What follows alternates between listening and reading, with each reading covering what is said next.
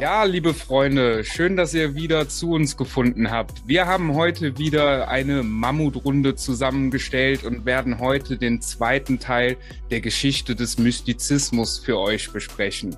Wir haben Kai Mügge wieder hier. Hallo Kai, grüß dich. Hallo Leute. Der Carsten ist wieder bei uns. Hallo Carsten. Hallo an alle. Und Thorsten Lesker ist auch wieder dabei. Hallo Thorsten. Hallo. Und mein Kollege Mirko ist auch wieder mit hier im Raumschiff. Und wir wollen heute weiter über die Geschichte des Mystizismus reden. Wir sind im ersten Teil dabei geendet, wie es Erscheinungen von, ja, Heiligen gab, die auch ähm, das gewisse Leuchten anfing. Und heute machen wir mal weiter damit. Genau so ist es, lieber Sebastian. Ich so, ihr Lieben, jetzt geht's los. So, das sind die letzten Bilder, mit denen wir uns das letzte Mal verabschiedet haben. Die haben wir, glaube ich, noch gesehen. Der Pater Pio hier oben.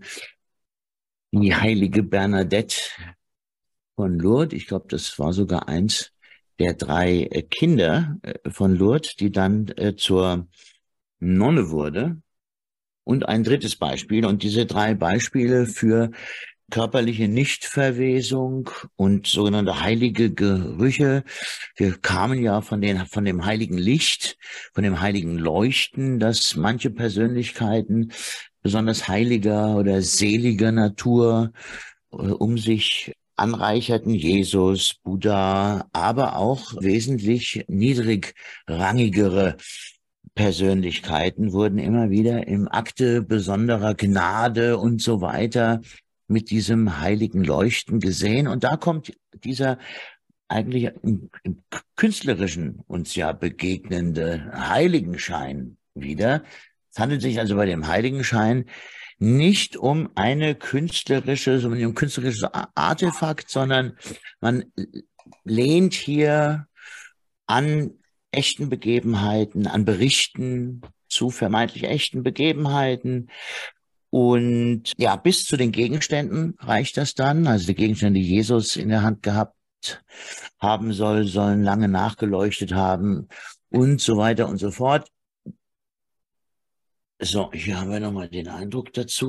Ja, und von diesem heiligen Leuchten sind wir ja dann schon zu den heiligen Gerüchen gekommen. Und warum begegnen uns die heiligen Gerüche hier mit der körperlichen Nichtverwesung? Ja, weil die zusammenhängen. Also die Körper verwesen nicht und nicht nur, dass die nicht verwesen, sondern die riechen dann auch noch in diesem überirdischen, rosenähnlichen, immer wieder mit Rosenduft ist es assoziiert worden. Wir kennen solche Erscheinungen auch aus spirituellen Betätigungen unterschiedlicher Natur. Mit äh, kraftvollen Medien sind immer wieder solche Begegnungen mit Gerüchen haben stattgefunden. Bei Sterbenden haben solche Begegnungen mit solchen Gerüchen stattgefunden. Daniel Douglas Hume hat, wenn er jenseits Botschaften gab, ganz oft diese Gerüche generiert. Medien wie Thomas Green Morton aus Brasilien haben es in ihrem medialen Repertoire geradezu ja auf Kommando, möchte ich fast sagen, grundsätzlich anomale Gerüche auszulösen, aber ob das natürlich dann gleich diese heiligen Gerüche sind, die hier in Zusammenhang stehen mit heiligen Personen wie dem Pater Pio beispielsweise oder der heiligen Bernadette von Lourdes. Es sind mehrere hundert wohl, die man mittlerweile entdeckt hat bei Umbettungen von Gräbern. Und ich glaube, wir waren letztes Mal an dem Punkt oder an der Frage angelangt, was wäre denn, würde man gewöhnliche Gräber umsetzen, so wie das bei in Kirchen oder in Kirchenfriedhöfen halt eben hier mit den entsprechend Heiligen passierte. Ist es denkbar? Ja, und verneinen können wir es ja äh, so per se nicht. Womöglich betrifft dieses Phänomen auch einen bestimmten Prozentteil der Allgemeinbevölkerung. Und es ist hier nur der Fall, weil in den, bei den bei den Kirchen dauernd diese Umbettungen passieren, die Begräbnisse ja auch oft in Gruften sind und die Leichen sind einfach zugänglicher als der Otto Normalbürger, der auf irgendeinem Friedhof begraben wird. Ja, wollen wir dazu noch was sagen? Hat dazu noch eine irgendeine Intention oder schreiten wir auch schon jetzt hier voran? Ich also würde gerne noch was dazu sagen, ja, aber bitte. Carsten ruhig erstmal. Danke. Also mit den Gerüchen, das ist wirklich interessant, weil das habe auch ich schon selber erlebt in verschiedenen spiritistischen Sitzungen. Also da habe ich auch einen Rosenduft wahrgenommen.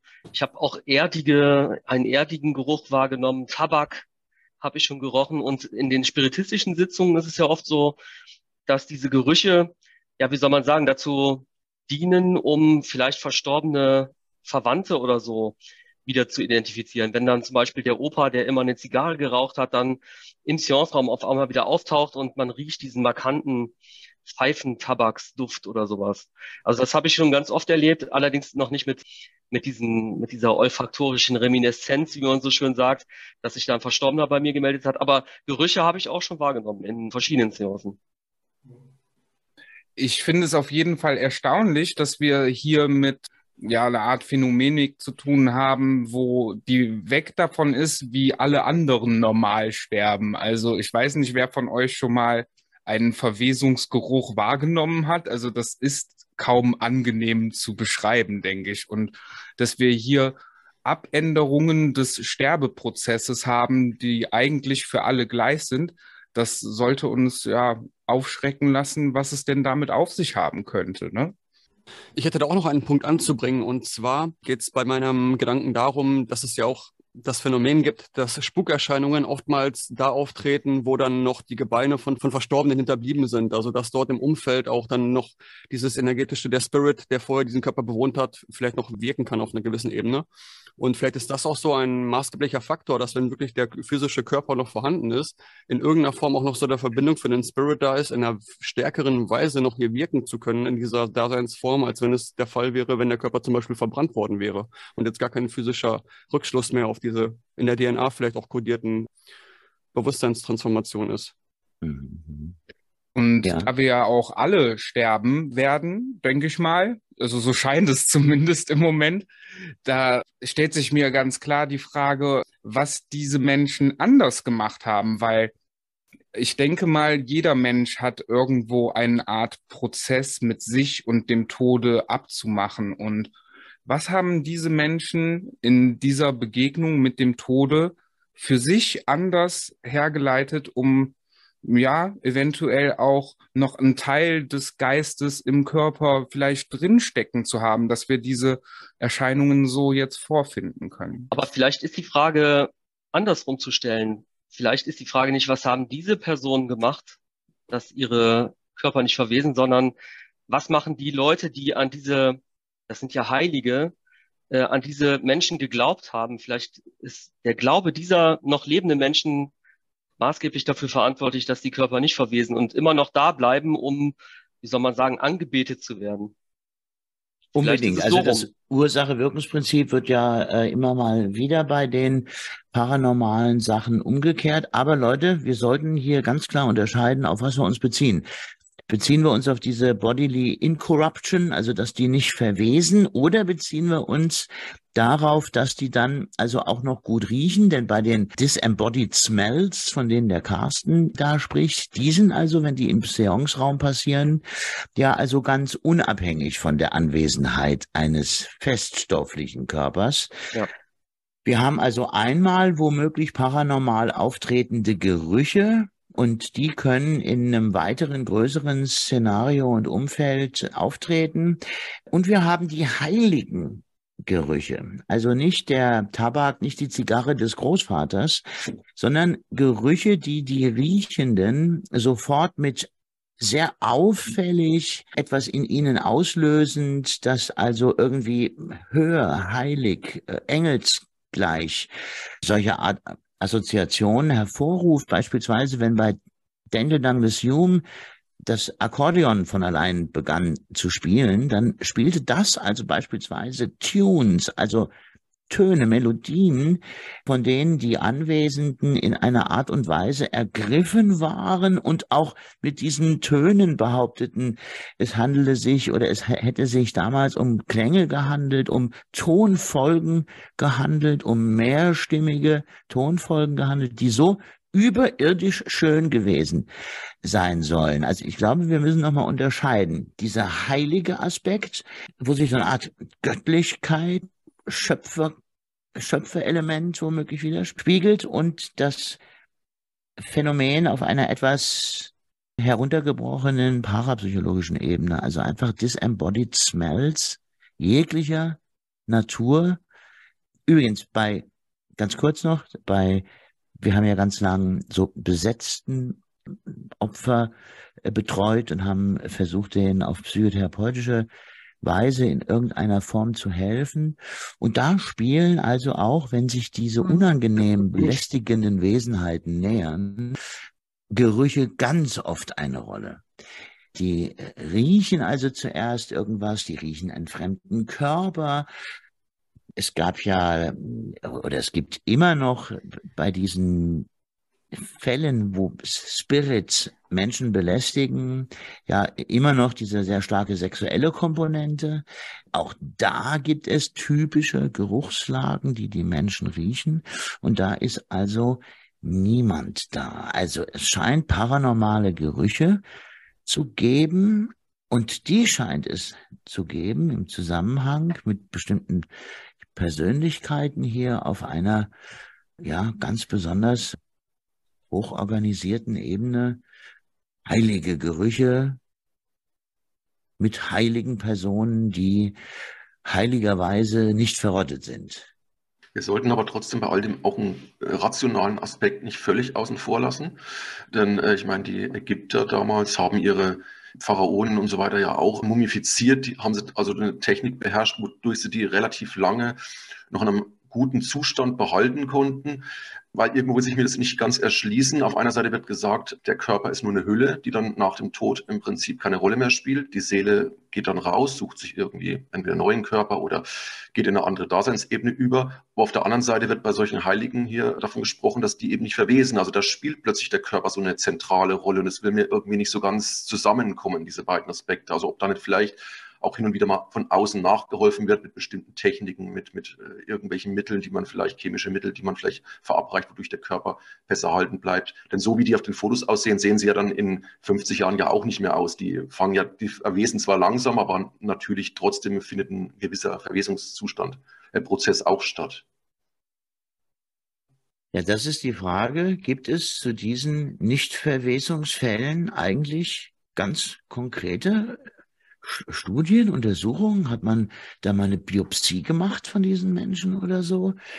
Das kann ich jetzt leider gar nicht mal beantworten. Das könnte man aber mal schnell googeln oder weiß von euch jemand was davon? Also ich glaube bei einem Heiligen, ich weiß aber den Namen jetzt nicht, ich weiß den Ort auch nicht, der wird dort ausgestellt, der ist hinter so einer Glasvitrine, sitzt der immer und mhm. der soll angeblich sich in einem ja, man könnte fast sagen, in einem Samadhi-Zustand befinden. Also angeblich wird gesagt, er lebt noch irgendwie, obwohl er eigentlich offiziell ja, ja, eigentlich im Prinzip tot ist. Der sieht aber auch schon relativ vertrocknet aus und aber trotzdem wird halt behauptet, der würde trotzdem noch Lebenszeichen von sich geben und der wurde, glaube ich, auch mal untersucht von, von Ärzten. Ich habe das mal in irgendeiner paranormalen Sendung gesehen. Ich kann aber die Ergebnisse jetzt nicht mehr hundertprozentig wiedergeben, aber ich denke, es kam raus, dass der schon gewisse Merkmale einer noch lebenden Person aufweist, obwohl eigentlich kaum noch Herzschlag, also eigentlich kein Herzschlag mehr vorhanden ist und auch ansonsten eher wirkt, äh, tot wirkt wie lebendig.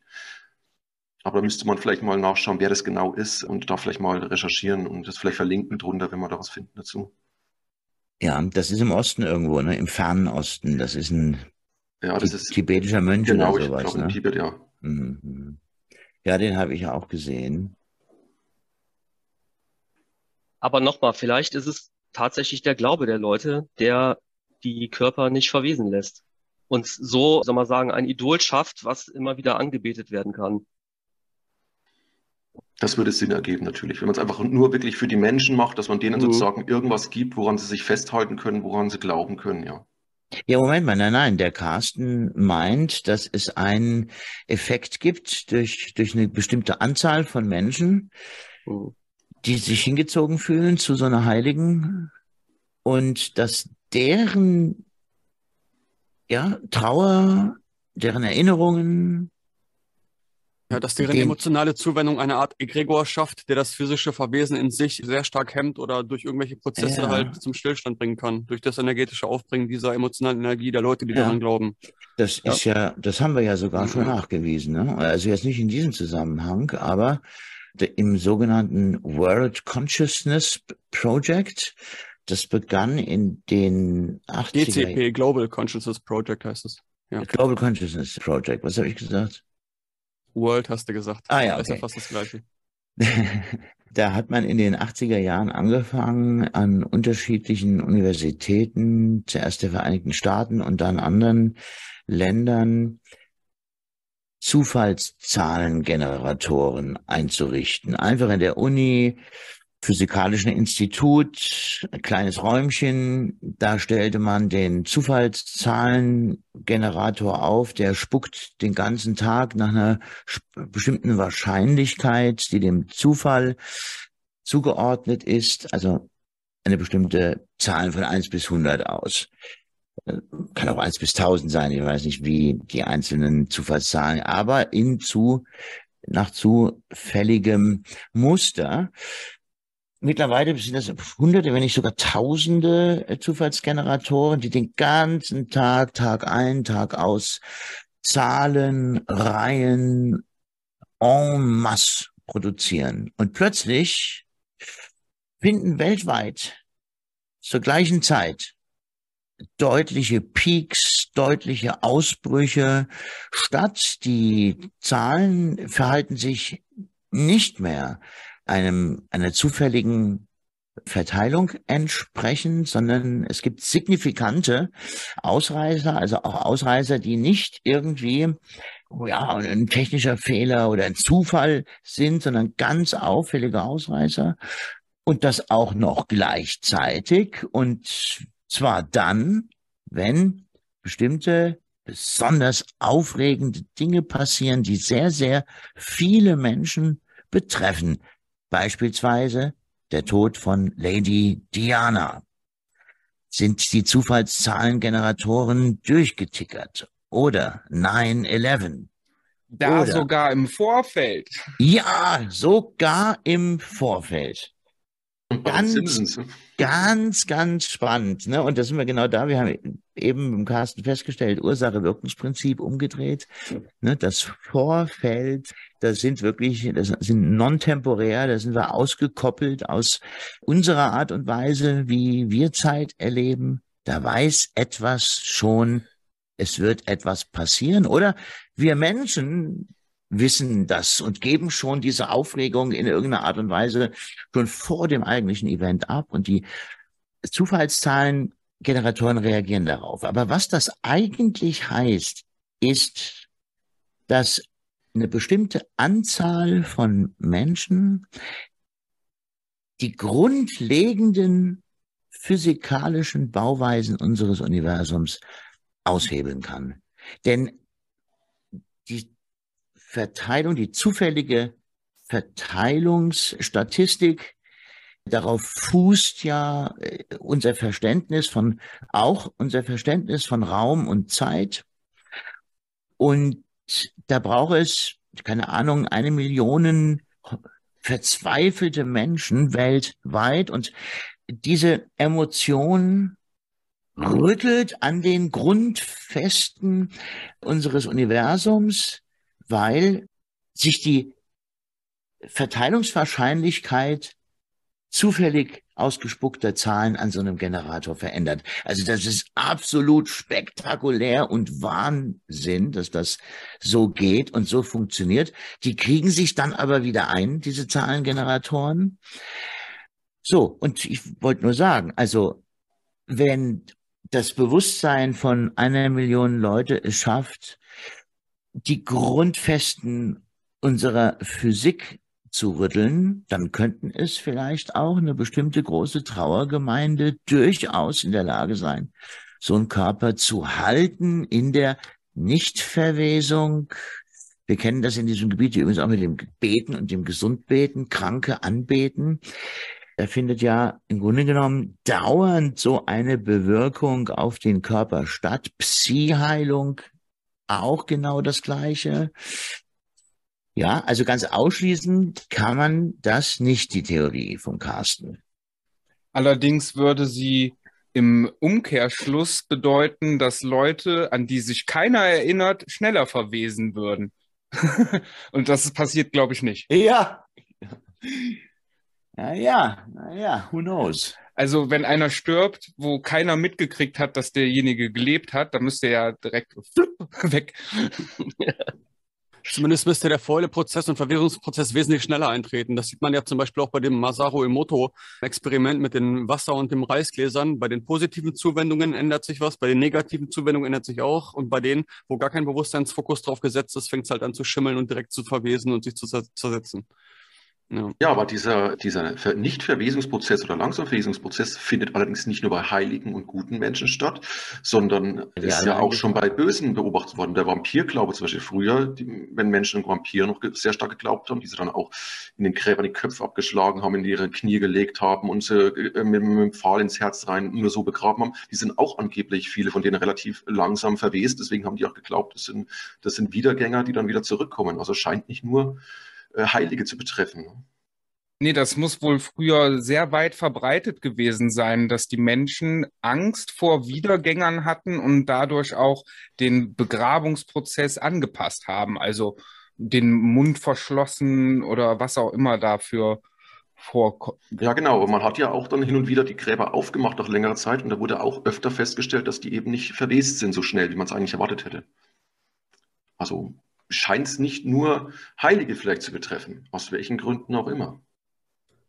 Ja, ich glaube, ich hatte letztes Mal auch schon angesprochen, eventuell hat es auch wirklich stark mit dem Mikrobiom desjenigen zu tun. Die individuellen inneren Pilzkulturen, Bakterienkulturen, die ja jeder von uns in sich trägt, allein im Magen-Darm-Trakt. Und das sind ja oftmals auch genau diese, die dann die beigesetzten Leichen von innen heraus zerfressen. Das sind ja selten die Würmer, die von außen kommen und so weiter, sondern eher von innen heraus wird ja der Körper dann zersetzt. Und wenn man schon gar nicht diese Brutstätten, diese vielleicht auch Nester von bestimmten Mikroparasiten dann in sich trägt irgendwo, ne, dass das dann auch ein Bestandteil sein kann dessen, dass der Körper wesentlich länger erhalten bleibt.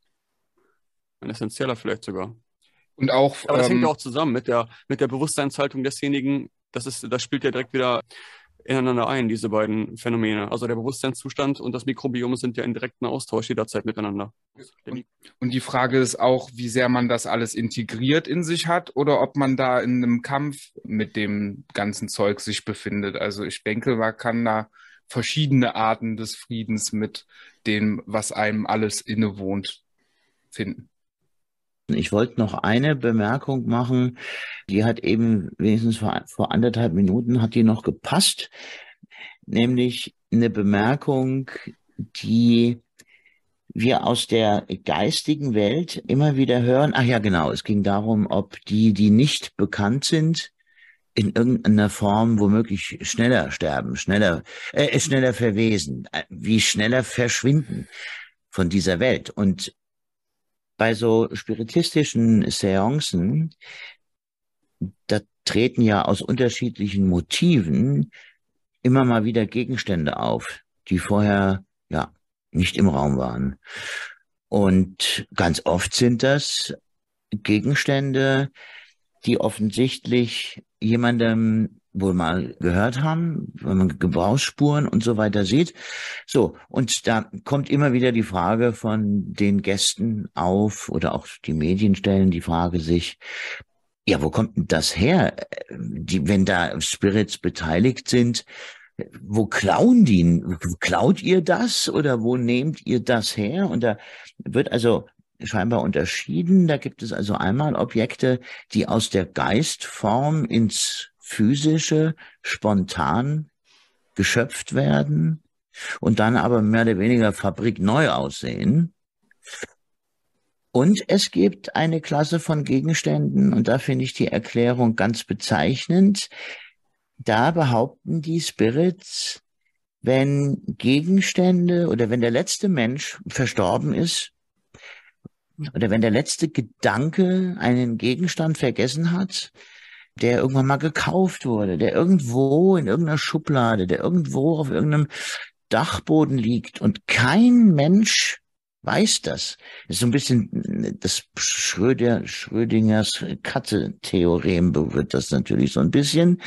Äh, nämlich die Spirits behaupten, in dem Moment, wo sich kein Mensch mehr an so ein Objekt erinnert, dann würde dessen Physikalität beginnen wie zu fluktuieren und wäre nicht mehr so heftig vernetzt in unsere dreidimensionale Welt und könnte wie vereinfacht der physikalischen Welt entzogen werden. Es, weil es erinnert sich niemand dran, keiner merkt auf, keiner sagt, ups, wo ist das Objekt hin? Ja, und die Spirits behaupten, dass sie sich teilweise aus diesem Fundus bedienen. Ja, es gibt kein, kein aktives Bewusstsein, was wirklich direkt dieses, diesen Gegenstand rendert in der aktuellen Realität sozusagen. Und dadurch ist es dann genau. beim Doppelspaltexperiment nicht mal als direkt greifbares Teilchen verfügbar, sondern eher in einer Wellenform, in einer Möglichkeitsform, was dann wirklich dann fluktuiert und dann irgendwann sich auch wahrscheinlich auflöst, wenn die letzten Echos dieser Zuwendung dann auch vergangen sind. Ja. Mhm. Allerdings halte ich das gar nicht für unwahrscheinlich, dass bei solchen Seancen Gegenstände auftauchen, die vielleicht in unserer Welt existieren und auch weiterhin existieren. Denn äh, du sagst ja selber, Kai, es werden ja mitunter Portale aufgemacht zu parallelen Welten. Und dort ist ja dann Theorie, dass, dass möglicherweise alles, was bei uns existiert, in dieser anderen parallelen Welt ja auch existiert. Dementsprechend könnte es tausendfach irgendwo sonst noch vorhanden sein, dieser Gegenstand. Ja. Und gar nicht aus unserer rausgenommen werden. Ja, da kann man alle möglichen Theorien eigentlich ansetzen. Aber kennt ihr das Phänomen, Phänomen, zum Beispiel auch, ich suche manchmal einen Schlüssel, ein Feuerzeug, irgendwas, was, wo ich weiß, ich habe es doch gerade eben hier hingelegt. Und dann gucke ich den Tisch nach, überall und es ist nicht da. Ich gucke überall, es ist nicht da. Drehe mich einmal um, gucke da, gucke wieder auf den Tisch und es liegt mitten drauf. Kennt ihr dieses Phänomen auch? Und da ist auch dann, okay, es kann natürlich eine selektive Wahrnehmung sein vom Gehirn, dass ich vielleicht gerade irgendwas anderes suche oder irgendwie das ausgeblendet wird. Aber man könnte schwören, man hat doch gerade eben da geschaut und es lag da nicht. Ne? mein Kühlschrank, der kann direkt so. geschaut so, ne? Und dann plötzlich beim nächsten Mal, also wenn das Bewusstsein wieder diesen Punkt der Materie oder das, diesen Punkt des Raums wieder aktiv rendert, wird es plötzlich nochmal neu dargestellt, als wenn es nochmal neu geladen wird, als, F1, äh, als wenn F5 gedrückt wird, weil vorher war der Fokus auf den Teil und der war komplett ausgeblendet, dann ist er wieder da. Also einmal Refresh, oh, da ist es doch, weißt du? Also meine Haare haben damit sehr früh angefangen, die sind aber leider nie zurückgekommen. Also. aber Leute, das, das, was du da erzählst, Mirko, das hat parapsychologische Aufmerksamkeit erlangt. Man hat das so oft immer wieder vorgetragen und auch in Kreisen von Parapsychologen ist es immer und immer wieder passiert, dass man dem eine gewisse, einen gewissen paranormalen Aspekt zuordnete und deshalb dieses Phänomen mit einem Namen renderte, wie du so schön sagst. Und zwar heißt es äh, MOP, The Missing Object Phenomenon. Da ist sogar ein Buch vor kurzem drüber geschrieben worden, vor, naja, vor sieben, acht Jahren oder so. Das heißt so, The Missing Object Phenomenon und versucht also, ja, so ein bisschen da diesem Phänomen auf die äh, Spur zu kommen. Ja, unser denke, Gehirn verfügt ja über eine Art Schutzfunktion. Das wird ja immer wieder gesagt, Leute, die einen Unfall haben, die ein traumatisches Erlebnis haben, da werden gewisse Dinge ausgeblendet vom Gehirn, damit er sich gar nicht mehr daran erinnert, weil es sonst fürs, für den Körper und für den Geist von der Person zu traumatisierend und zu gefährlich werden könnte. Jetzt könnten wir ja mal ganz weit gehen und könnten sagen, dass solche kleinen Effekte, wie es Herr Mirko gerade beschrieben hat, vielleicht auch auf sowas zurückgehen, auf eine Art, nennen wir es jetzt mal Schutzengel vielleicht, denn vielleicht hat genau diese fünf Sekunden in denen der Schlüssel in seinen Augen weg war, aber er dann plötzlich doch da lag, dazu geführt, dass er möglicherweise in keinen Unfall geraten ist, als er dann später zur Tür hinausgegangen ist. Ne? Ja, vielleicht sind das die kleinen Eingriffsmöglichkeiten in den Zufallswahrscheinlichkeiten, wo dann doch die Spirit-Welt kurzfristig mal was ausblenden kann. Ja, möglich ist es. Ja, also unser, unser Spirit Guide sagt so schön, alles ist bedeutungsvoller. Ja, also das würde, ich, ich sehe das auch so, das, ich, das kann ich gut, das wäre eine gute, die Spirits, die in viel größeren Sinnzusammenhängen existieren und auch Realität wahrnehmen in wesentlich weiteren raumzeitlichen Konstrukten, da könnte, das kann ich mir das durchaus vorstellen. Das finde ich eine gute Anregung, Thorsten. dass das aus irgendeinem Sinn und Zweck passiert. Ne, nichts passiert ohne Grund. Das muss also irgendeinen Grund hier geben, ja, dass wir da wie die aufgescheuchten Hühner unsere Schlüssel suchen, ja, was heilig haben irgendwo hin müssen. Deswegen habe ich mir inzwischen auch angewöhnt, gar nicht mehr Dinge, die mir vielleicht so passieren, die im ersten Moment negativ aussehen oder wo ich denke, ach, das war jetzt blöd gelaufen, die sehe ich inzwischen gar nicht mehr nur negativ, sondern ich überlege mir oft, na, vielleicht hatte das auch sein Gutes gehabt. Ich weiß ja nicht, was ansonsten an dem Tag passiert wäre, wenn jetzt dieses Ereignis nicht so eingetreten wäre.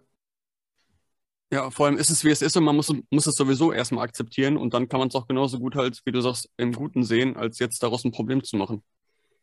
Ja. Ich finde es auch sehr interessant, dass wir alle so eine Art Wahrnehmung, Blickfeld, Fokus und all unsere Sinne haben, wo sich all unsere Realität ja abspielt.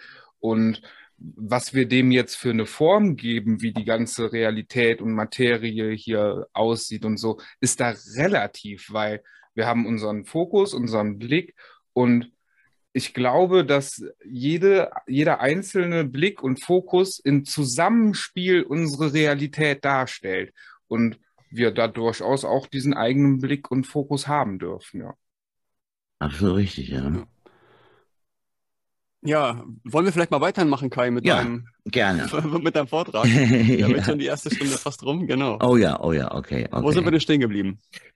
So, und freigeben. Ja, so auf dem, auf den ersten Blick jetzt, wenn wir jetzt zum nächsten Thema kommen, fällt uns erstmal gleich auf, ah ja, gut, da haben wir natürlich schon eine ganze Reihe von Konzepten, wenn wir uns hier nämlich bei der Pyrokinese hier unseren Kohleläufer, unseren heiße Kohleläufer, das ist ja unheimlich populär geworden bei den ganzen Lebenshilfe-Guides von To- Tony Robbins über Joe Dispenza, da, da werden ja die Leute reihenweise da über die heißen Kohlen geschickt oder sie springen von Hochhäusern angeseilt. Ja, dieses über sich hier, dieses Moment des über sich hinauswachsens wird hier zelebriert und als besonders wertige Erfahrungsqualität ja unbedingt gemacht, um ja sich daran erinnern zu können, das sozusagen als Aktivierungsmoment dann ablegen zu können und als Vorbild nehmen zu können für eigene neue zukünftige oder persönliche. So, also das ist klar, hier haben wir alle möglichen Modelle auch. Aber ich sage das immer so schön, welche Modelle haben wir denn eigentlich dafür, dass die Leute hier mit nackigen Füßen über die Kohle laufen und nichts passiert mit der relativ zarten und geschützten Haut da unten in der Mitte des Fußes. Es gibt ein paar Ansätze, also Erklärungsansätze, die jetzt nur wissenschaftlich dabei betrachtet werden, die da so ein bisschen was erklären. Also man sagt, dass die Abrollung der Fußfläche und der Kontakt zur Hitze einen ausschlaggebenden Punkt, äh, ein ausschlaggebender Punkt sind und die Schnelligkeit, wie schnell man da drüber geht. Aber das sind alles Dinge, die ich da nicht mit, nicht so sehe. Also ich habe das nämlich selber auch schon gemacht und Ja. äh, ja. Also wir müssen Ja. natürlich auch da unterscheiden. Es gibt ja verschiedene Formen. Es gibt jetzt diese Art Fakire, die über glühende Kohlen laufen können. Das kann man vielleicht noch wissenschaftlich erklären. Dann gibt es ja die Form der spontanen Selbstentzündung. Da stirbt aber meistens ja derjenige. Das weiß ja auch keiner. Das könnte mit Gasen zusammenhängen. Aber am interessantesten ist natürlich diese sogenannte Pyrokinese, wo also Menschen auf Entfernung auch äh, irgendwas in, in Flammen setzen können. Da kommen wir gleich dazu. Aber ich wollte wirklich nochmal hören, ob irgendeiner mehr weiß. Also wir kennen ja zum Beispiel auch aus der Mentalsuggestion oder aus der neurolinguistischen Programmierung natürlich so leichte Ausrichtungen der Körper, die Biokontrolle folgt da, also womöglich auch eine Suggestionsfolge und kann für eine Zeit zum Beispiel unempfindlicher werden. Es gibt ja dieses berühmte Experiment, wo man eine Brandblase hat entstehen lassen, eine Illus Illusionär. Man hat also einem Hypnotisierten gesagt, und jetzt drücke ich eine Zigarette auf, auf deine Haut, hat aber nur mit dem Finger, aber der Körper hat dann alle Prozesse ausgelöst Das sind ja körpereigene Prozesse, die reagieren auf einen erhitzten Gegenstand und da generierten sich dann Brandblasen. Das ja, geht aber auch in umgekehrter Form. Ne? Ich wollte gerade sagen, auch mit das ist ein- kannst du ja auch jemandem suggerieren, dass er eben keine Schmerzen empfindet. Er kann seine Hand viel länger über einer brennenden Kerze halten, sodass man ihm dann irgendwann auch sagen muss, nimm die Hand weg, sonst wird es zu gefährlich. Ja, das ist nochmal ein Unterschied. Keine Schmerzen empfinden ist nochmal ein Unterschied mit dein Körper reagiert nicht. Genau, ich finde auch dieses Beispiel, wenn man über die glühenden Kohlen läuft und dann dementsprechend die Brandblasen, die da entstehen müssten, später nicht aufweist, ist es ja schon ein ganz klares, ein ganz klarer Beweis dafür, dass ein physikalischer Effekt auf den Mhm. Körper durch die Materie nicht stattgefunden hat. Und wir kennen es ja auch aus der anderen Perspektive, also dass man durch diesen, also das ist ja dann in dem Sinne ein Placebo-Effekt oder dieser Nocebo-Effekt. Da kenne ich zwei Beispiele aus Geschichten. Gut, inwiefern die jetzt wirklich dokumentiert sind, kenne ich nicht, aber man kennt diese Stories, glaube ich. Die eine ist mit dem elektrischen Stuhl zum Beispiel. Kennt ihr die? Da Mhm. war mal ein Verurteilter, der das, äh, die Todesstrafe hatte, auf dem elektrischen Sch- Stuhl zu landen. Dann sind dann ähm, eine Woche bevor das umgesetzt werden sollte, ein paar Wissenschaftler rein, haben ihm da gezeigt, was da mit seinem Körper passiert und dass da zum Beispiel nicht nur wirklich der physische Körper getötet wird, weil gerade beim elektrischen Stuhl ja auch so sagen viele, die Möglichkeit besteht, dass der ganze Astralkörper, diese spirituellen Energiekörper, die noch um uns rumliegen, dass die dabei auch zerrissen werden, wirklich regelrecht bei diesem elektrischen Stuhlvorgang. Haben ihm das so Okay. dargelegt und dann als Möglichkeit aufgezeigt, halt, wir könnten noch ein Experiment machen.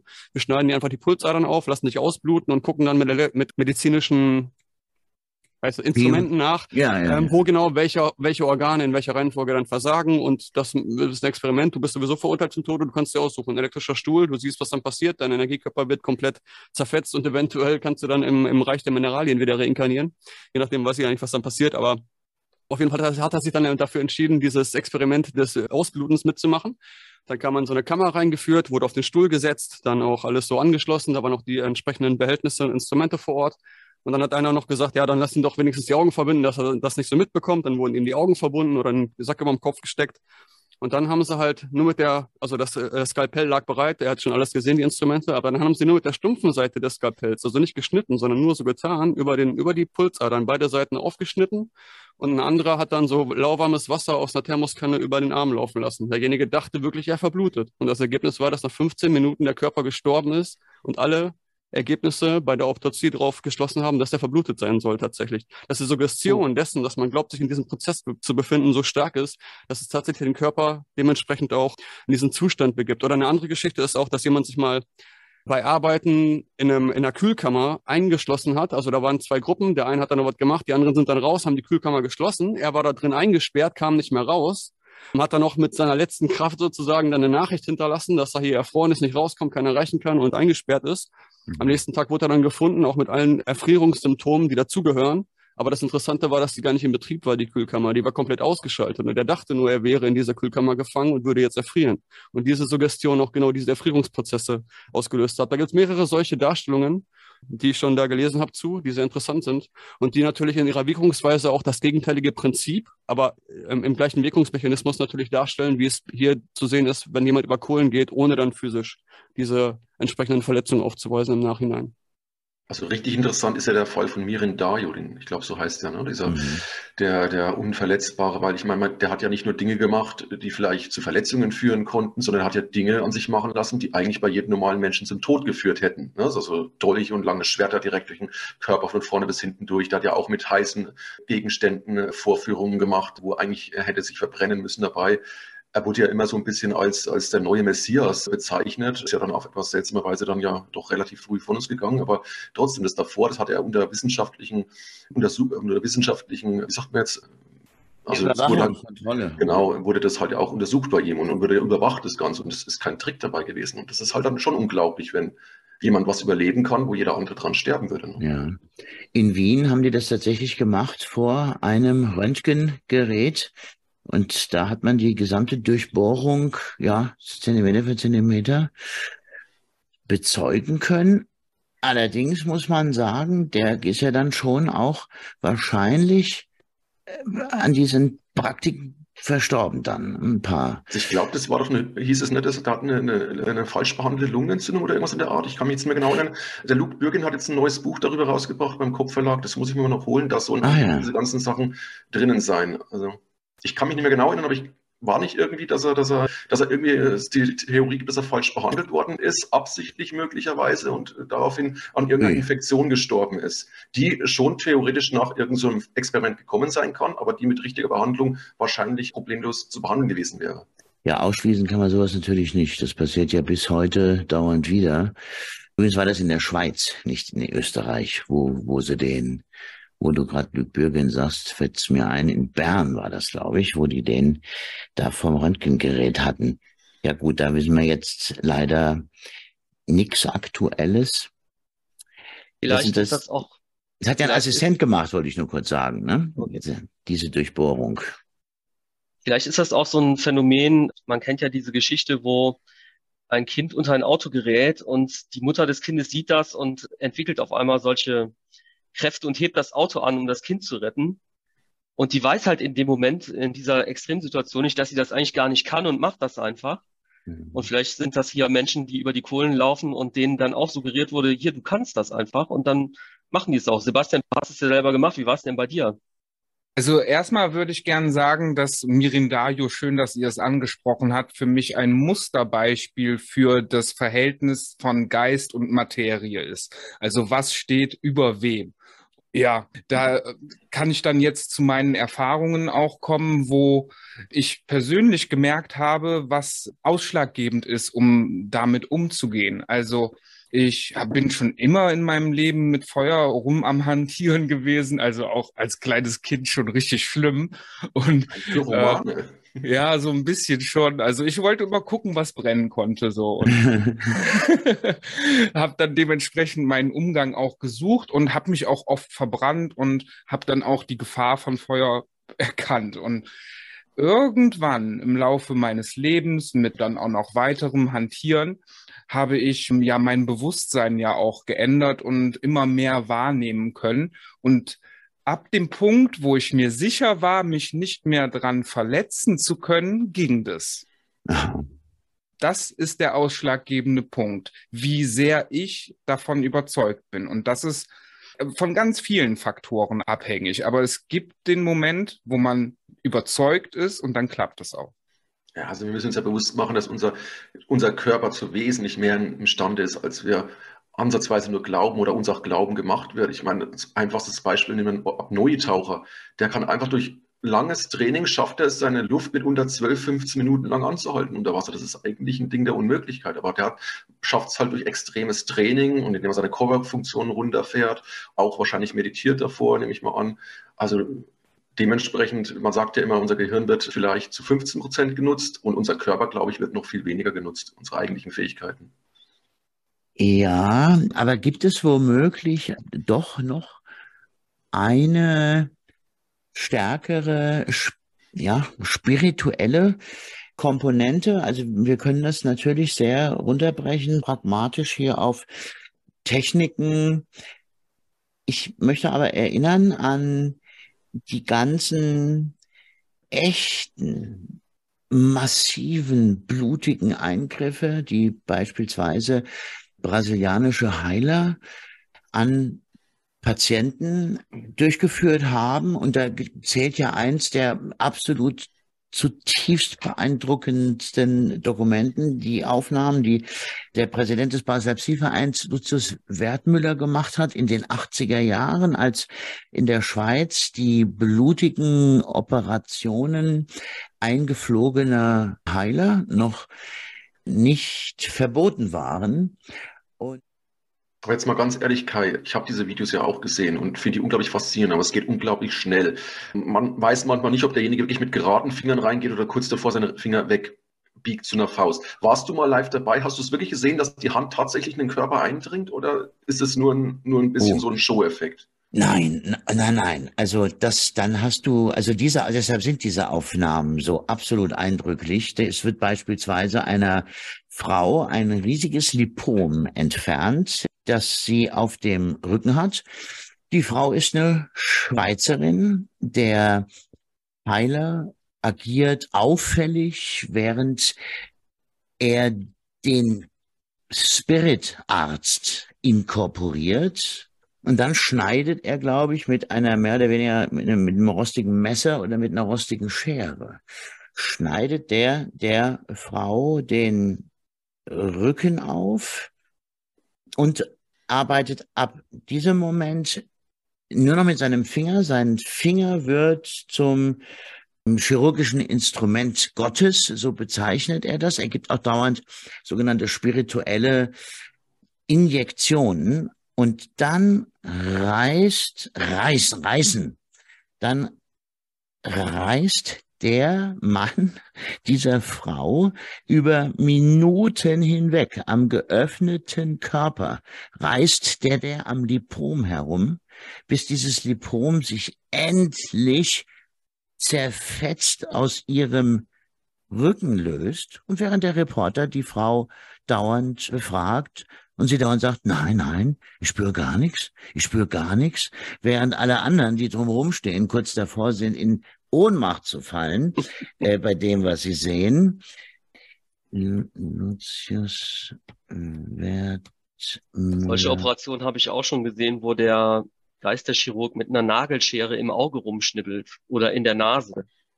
Jawohl, und zwar mit klar. der ganzen Schere komplett rein in die Nase und da rumschneidet. Naja, und Schmerz ist ja auch eine der großen Komponenten beim Feuerlaufen. Okay, wollen wir das mal kurz jetzt hier mit dem Feuerlaufen mal so abschließen? Mit, weil eigentlich geht es mir, geht es ja hier um den Punkt Pyrokinese. Und der Thorsten ist schon vorausgeprescht. So, ja, zurück zur Pyrokinese. Ihr seht das wieder? Jo.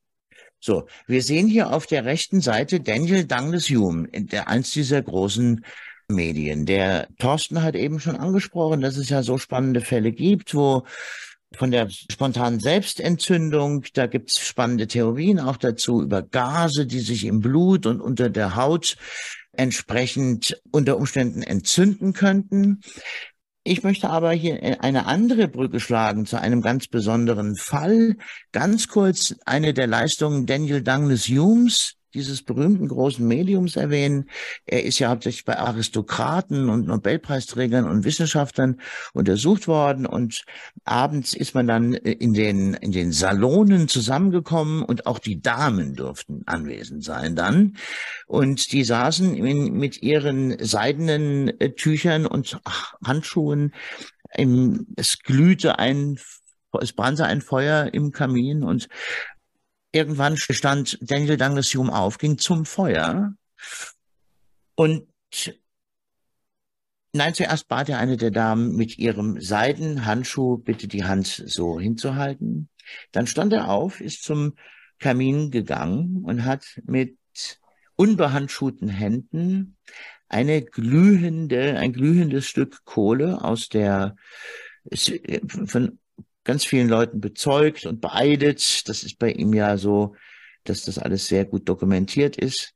Hat ein glühendes Stück Kohle entnommen und hat es der Frau auf den Seidenhandschuh gelegt. Die Frau spürte keine Hitze, der Seidenhandschuh reagierte nicht. Eine Zeitung lag bereit, ein Zeitungsplatz lag bereit und die Frau wurde dann aufgefordert, die glühende Kohle abzukippen auf die bereitliegende Zeitung und die Zeitung fing dann sofort an Feuer zu fangen.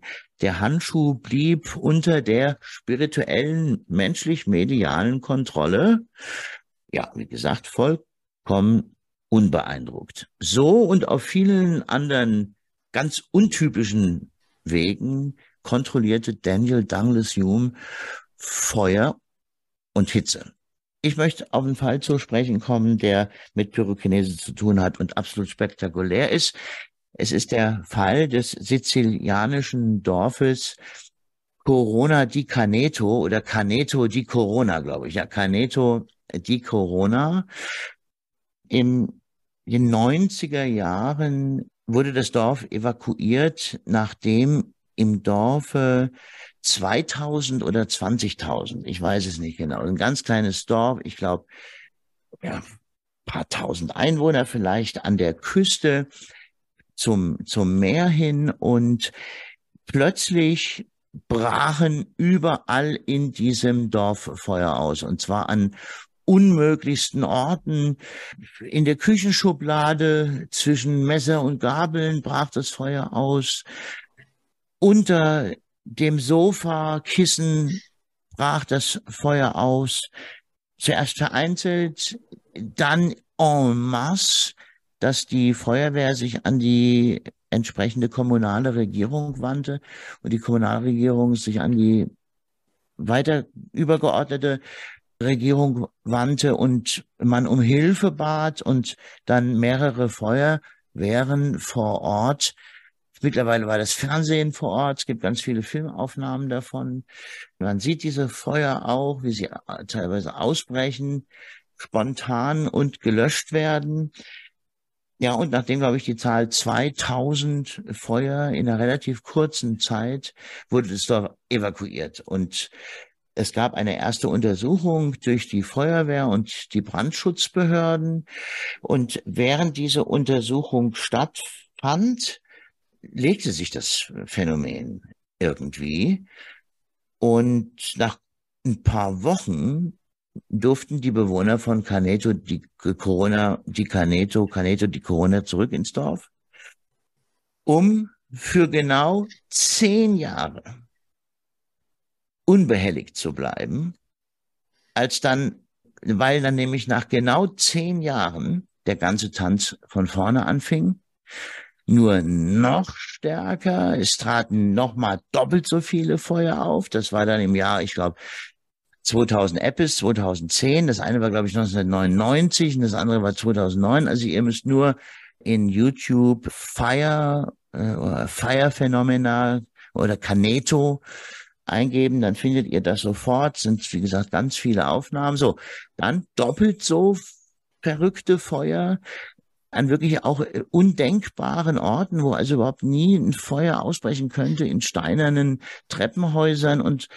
was weiß ich. Und man wusste sich nicht anders zu helfen. Die Leute wurden wieder evakuiert. Und diesmal schickte die italienische Regierung eine hochprofessionelle, auf anomale, auf Anomalistik und anomale Phänomene ausgerichtete Gruppe in das Dorf. Und zwar nämlich diejenige Gruppe, die dann später auch Teil einer weltweiten Bemühung und Zusammenschluss von Gruppen, die sich um anomale Phänomene, um dieses UAP-Phänomen. Denn es stellte sich dann heraus, dass schon immer in diesem Caneto di Corona fliegende Bälle, fliegende Kugeln gesehen wurden im Umfeld des Dorfes, direkt am Wasser, direkt an der Küste, Während den Untersuchungen, und die waren extrem aufwendig, es wurden also, es wurde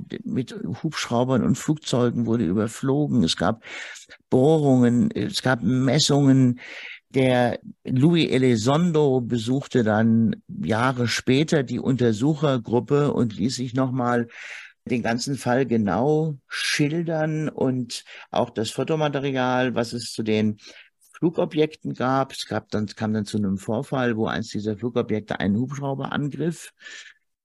Und dieser Hubschrauber, es gibt sogar ein Foto, das zeigt, wie eine Art Energiestrahl auf den Hubschrauber übertragen wird von einer silbernen Kugel im direkten Umfeld von Caneta di Corona.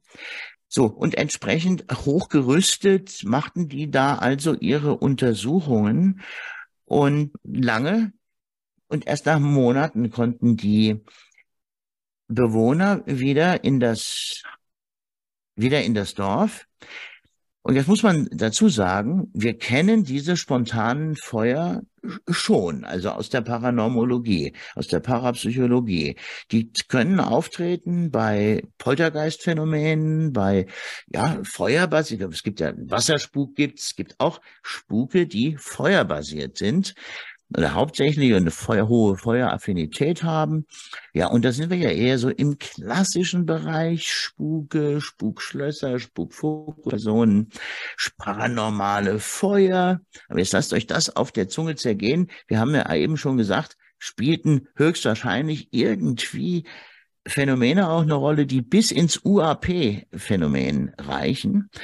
das amerikanische Fernsehen und viele andere Fernsehstationen waren also nicht nur vor Ort und dokumentierten die Arbeiten der Forscher und der Feuerwehr, sondern es kam auch zu ausführlichen Interviews mit dem Leiter mit dem Leiter dieser Untersuchungskommission. Und der gab also immer wieder, immer und immer wieder zum Besten und nochmal, als der Louis Elizondo seine mehrteilige Serie drehte vor einem Jahr oder so, über echte UFO-Phänomene. Ich weiß nicht, nicht genau, wie die Staffel heißt. Die hast du mir, glaube ich, zugeschickt, Carsten, kann das sein? Ja, aber den Titel weiß ich jetzt auch nicht mehr. Ja, okay. Also jedenfalls interviewt und gefragt, was denn da los war in Caneto, antwortete dieser Chef der Untersuchung, ja, also mit ganz, mit einer ganz, ganz hohen Wahrscheinlichkeit haben wir es hier mit einer hochentwickelten Waffe zu tun und einer Art Waffentest. Dieser Waffentest wird von einem Verursacher durchgeführt, der uns unbekannt ist. Wir haben allerdings den Ort ermitteln können, von dem aus diese gerichteten Strahlen, das sind bestimmte Strahlen, in denen, über die jetzt auch in Professor Simon Hollands Spitzenpodcast The Weaponization of UAP unbedingt gucken. Auf YouTube the, the Weaponization, also die Verwaffnung oder das, das Waffenmachen aus UAPs. Der erwähnt diese niedrigfrequenten, frequenten Blablabla-Strahlen auch, die hier wohl zum Einsatz gekommen sein sollen. So, und zwar von einem Ort, der sich im Meer so und so viel Kilometer, ich glaube, es waren 40 Kilometer vor der Küste befände. Von da würden scheinbar, nach allem, was Triangulation und so weiter hergaben, unbekannte Energiewaffen auf das Caneto di Canaro Dörfchen hingefeuert werden. Und das sei ein neues Problem. Man wisse nicht, wie man damit umgehen solle. Aber das, jetzt hätten ja die Dörfler erstmal Ruhe. Ja, eine ganz außergewöhnliche Form von Pyrokinese, von ferngesteuerten Feuereffekten. Das heißt ja letztendlich Pyrokinese. Ja, und das gesagt, möchte ich das Wort an euch übergeben. Da hat ja sicherlich noch einer eine Idee dazu. Ja, du hast eben so schön gesagt, dass in diesem Wort Caneto die Übergänge des Feuers wie eine Art Tanz auch waren. Und wenn ich mir so ein Lagerfeuer angucke und die Flammen, und dann würde ich das auch wie eine Art Tanz beschreiben. Und das ist schon ziemlich treffend. Ich habe auch eben gesagt, dass ich in meiner Kindheit ein bisschen Pyromane war.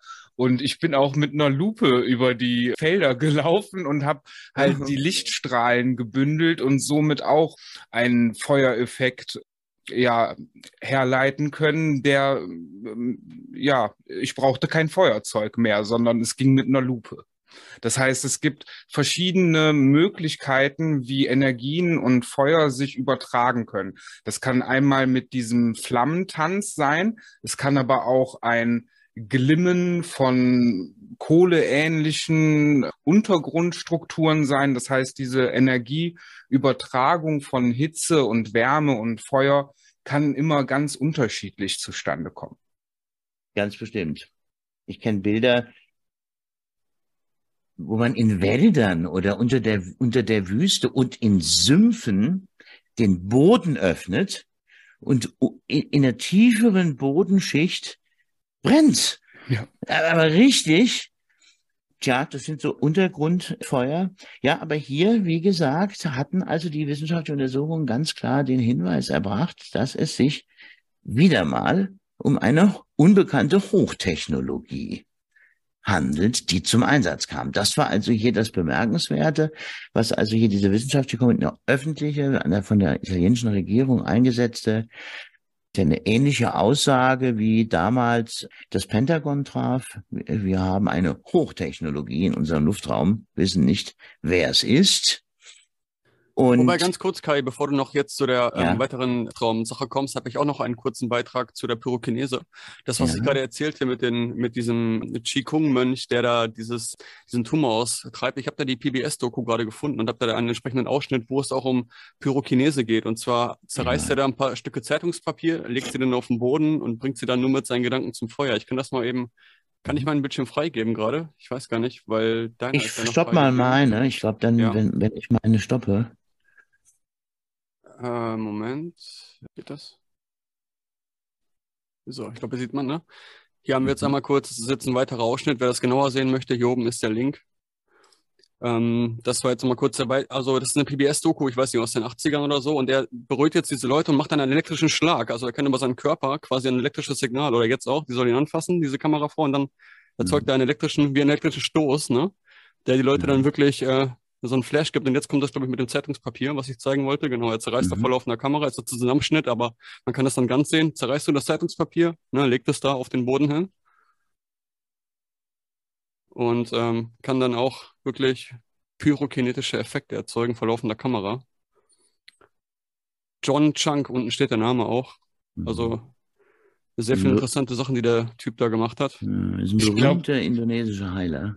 Ich glaube, das ist auch einfacher, den Namen einzugeben, als oben sich den Link Ja, rauszutippen. Genau. Ich hatte jetzt gerade nachgesucht, ich habe irgendwo die ganze Doku noch auf dem Rechner, aber ich habe jetzt noch mal kurz bei YouTube geguckt. Also, ne, das wollte ich noch mal kurz Ja, dazu also anbringen, er- wer da weiter recherchieren möchte. Ja, also sie haben ja dann versucht, diese elektrischen Schläge irgendwo auf dem elektromagnetischen Spektrum zu äh, lesen mit Messgeräten. Das konnten die erstmal gar nicht, weil es sich nämlich in Wirklichkeit auch nach Aussagen des Heilers gar nicht um Elektrizität handelte, sondern um Qi- Qi-Energie, die er durch jahrelanges Meditieren zwischen seinem Skrotum und seinem Bauchnabel generiert. Und deshalb sollte die Frau auch dahin fassen, also äh, äh, der, Bereich äh, über äh, dem männlichen Geschlechtsteil. Bei dem vorherigen hat, hat er das aber auch nur bei die Handkontakte gemacht, ne? Da war es ja auch, also Stimmt. spürbar scheinbar. Genau, aber da unten, da stammt es her. Ja, das sa sagt er. Er sagt, er generiert das da unten.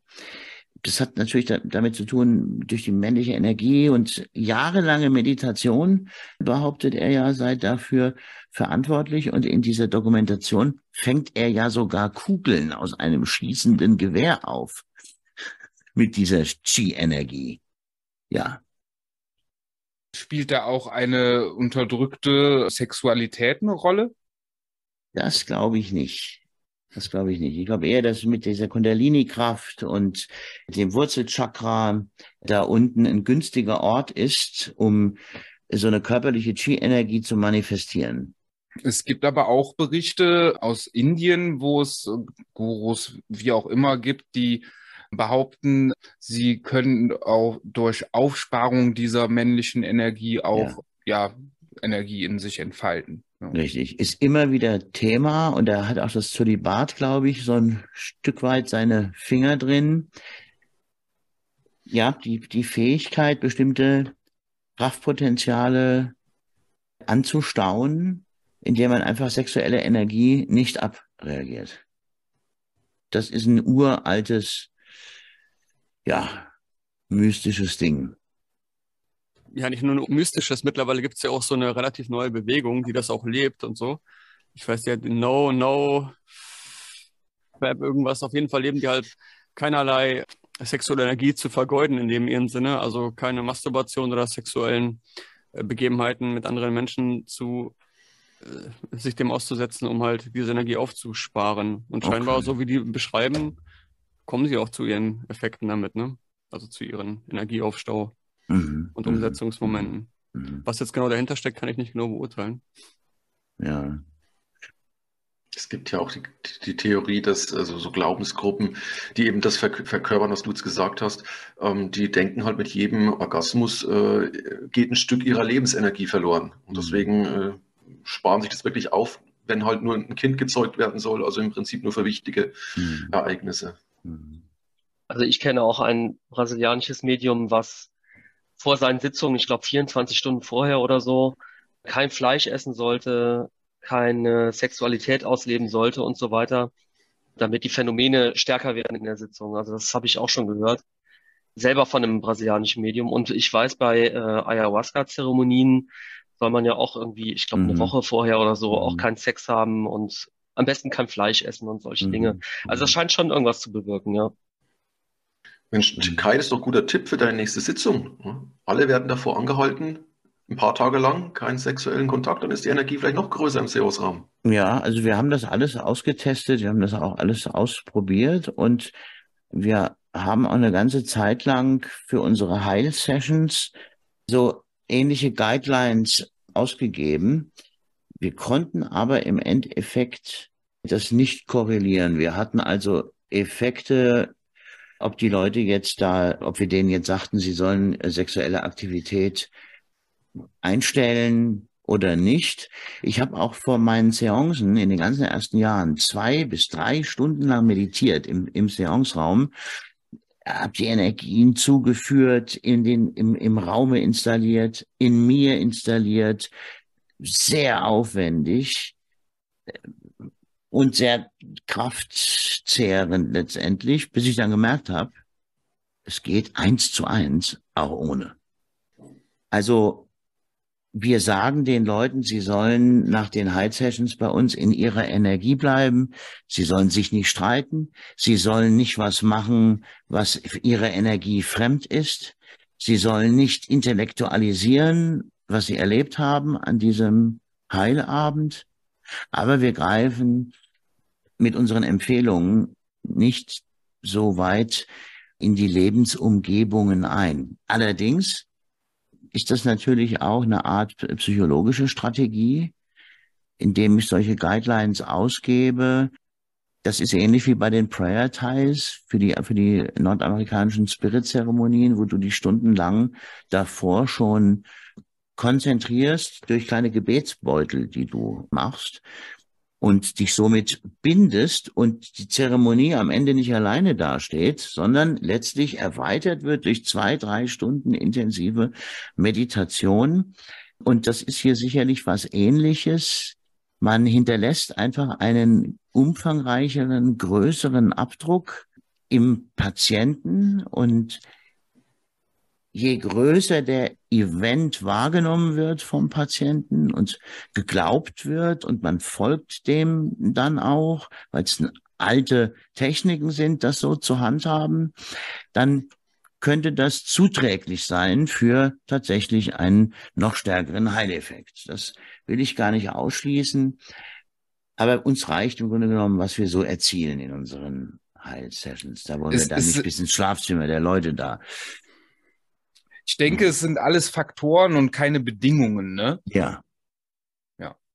Ja, besonders Genau, und esoterisch und paranormal veranlagte Menschen brauchen ja immer irgendwelche Rituale, irgendwas, woran sie sich klammern können, was ihnen das Gefühl gibt, dass das Ganze auch irgendwo echt ist. Ich denke, viele Sachen, die bräuchten vielleicht gar keine Rituale oder so bestimmte Methoden, die man vielleicht vor oder nachher irgendwie ähm, durchführen muss, auch wie Ouija-Brettsitzungen und sonst was. Vielleicht bräuchte es da gar nicht diese ganzen Dinge, Räuchern mit Salbei oder eine weiße Kerze abbrennen und solche Sachen. Aber Menschen sind halt einfach, wenn sie so Regeln haben, solche, solche Rituale haben, dann lassen die sich vielleicht ein bisschen stärker drauf ein und glauben da auch ein bisschen mehr dran. Kann helfen, ja. Ja, oder auch, dass unser Beurteilungsvermögen dementsprechend gar nicht so weit ausgeschärft ist, dass wir genau wissen können, dass wir gewissen Dingen oder Ritualen oder Umsetzungen dann eine Bedeutung zusprechen, die sie eigentlich gar nicht haben oder eine energetische Qualität, die wir dann vielleicht rein interpretieren, aber andere Dinge, die wirklich energetisch eine Essenz dazu beitragen, die gar nicht auf dem Schirm haben oder außer Acht lassen oder die für uns selbstverständlich ist, dass wir es anders machen. Ne? Also das Dass man da echt Ritual, Hilfe bekommt, ja. Ja, das Ritual ist ja schon auch erkannt von der Parapsychologie, wenn man äh, sich solche Seance-Raumgruppen anguckt, solche Experimentalgruppen, die nach paranormalen äh, Experimentalergebnissen da gemeinsam streben und eine Gruppe haben, einen Abend haben, einen Raum haben. Da ist also dieser, diese rituelle Umgebung einer der wichtigen, ganz wichtigen Momente, dass sich da was dann auch abspielt.